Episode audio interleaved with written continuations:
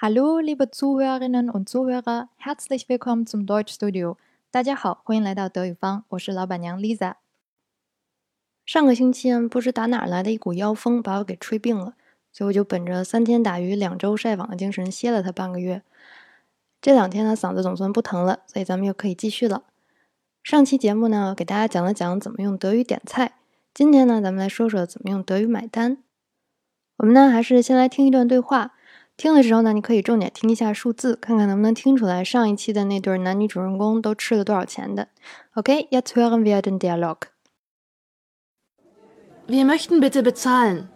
Zusammen oder getrennt? Getrennt bitte. Und was bezahlen Sie? Den Schweinebraten und den Wein. Das macht äh, 11,90 Euro. 13 bitte. Vielen Dank. Und ich bezahle das Rindersteak und den Apfelsaft. Das macht äh, 14,20 Euro. 15 Euro. Stimmt so. Dankeschön. 不知道你有没有发现，这段的第一句话 “Wir möchten bitte bezahlen” 跟我们上期听的那一段开头的那句 “Wir möchten gern bestellen” 的结构是一模一样的。那上一期我们讲的是想要点菜，bestellen 是预定下单。 那现在吃完了，他想要 bezahlen，所以 bezahlen 就是结账买单的意思。记好了，bestellen 是下单，bezahlen 是付款。这个女主呢，说完了她想要 bezahlen，然后服务生就条件反射式的问了一句 zusammen oder getrennt 啊，这个你去餐厅的时候，去西餐厅一定要知道，他就是问你是一起付还是分着付。zusammen 咱们见过好几次了，就是 together 一起的意思。那你是 zusammen 一起呢，oder 还是 getrennt？getrennt 就是分开的意思。那它也可以指两个人分手，也可以用 getrennt 这个词。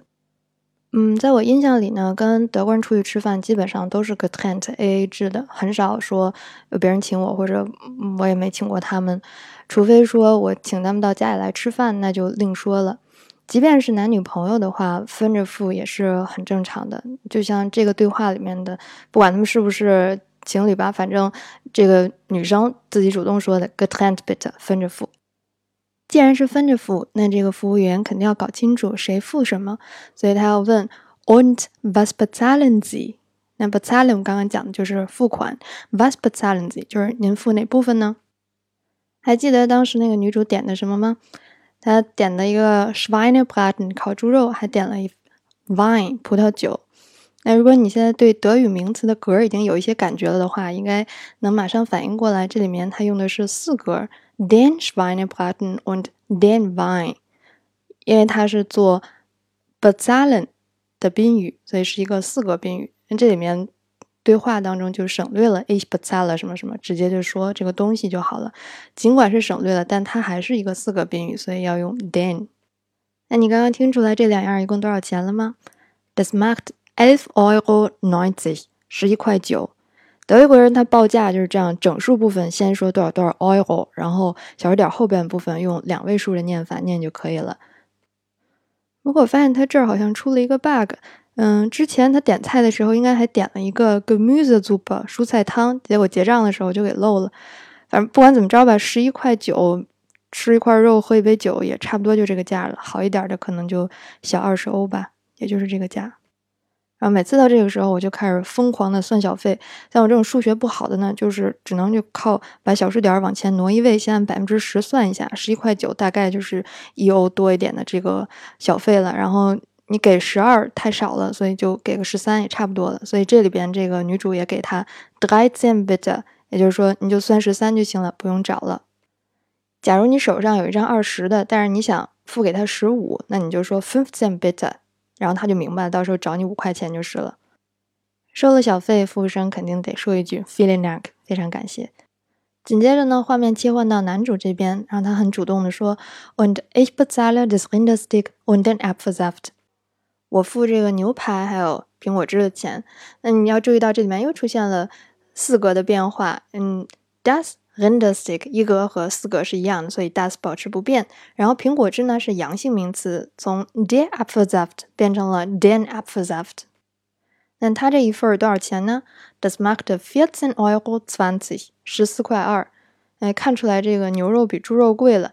Apfelsaft 的苹果汁肯定应该比 Wine 葡萄酒要便宜，但是它总价要比那个还高出来一些，所以牛排还是挺贵的。